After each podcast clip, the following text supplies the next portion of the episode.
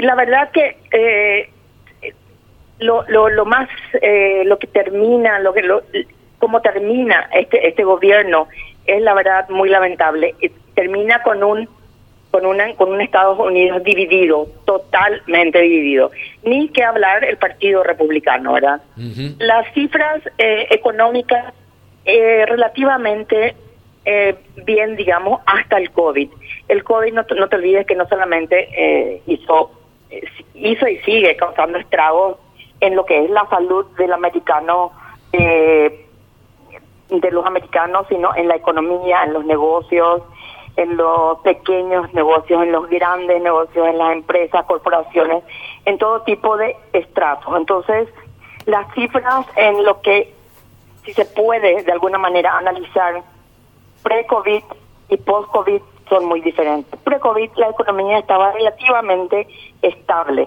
Se, se, se, se un crecimiento que no sabemos si se si se hubiese dado, si se iba a dar, si no se iba a dar, ¿verdad? Porque todo acabó hace un año atrás.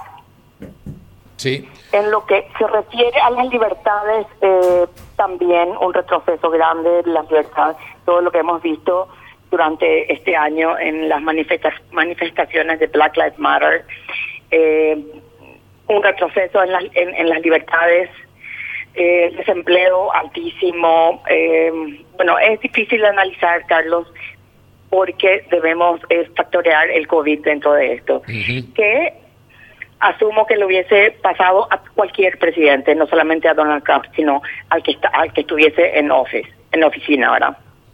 Uh -huh. Sí.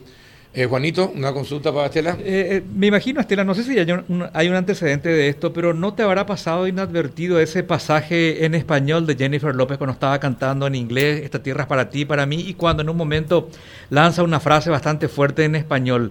¿Tiene su, su sentido, su mensaje del mismísimo nuevo gobierno tal vez, o es algo espontáneo de ella? ¿Cómo interpretaste? Yo, yo interpreto que fue algo espontáneo eh, de ella, pero eh, digamos que muy bien planeado, porque um, no te olvides que este este um, este nuevo gobierno, este nuevo parlamento, Juanito, es tal vez el más eh, el, el que representa a todos. Tenemos nuevos, hay muchísimas mujeres, hay gente de orientaciones sexuales diferentes, eh, razas están toditas representadas.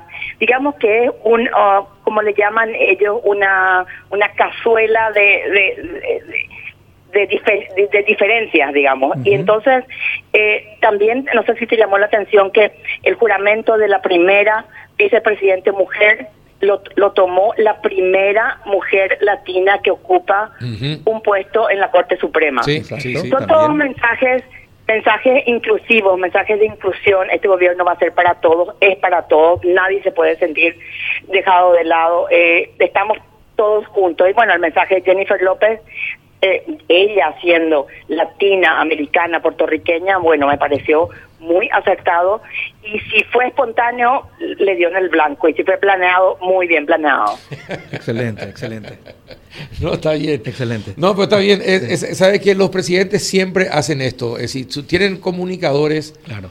eh, muy calificados que le dicen tenés que ser absolutamente diferente tenés que ser el blanco y el negro de tu antecesor y bueno, y eso es, eh, esos son los signos claro, claro. Eh, que lanzaron. Eh, los americanos no improvisan. No, no, no. No improvisan. No, no improvisan. No, no, claro, yo yo no me imagino el, el, el debate que tuvo que tuvo que tener. A ver, Jennifer López sí, Jennifer López no, Ajá. Lady Gaga sí, Lady Gaga no.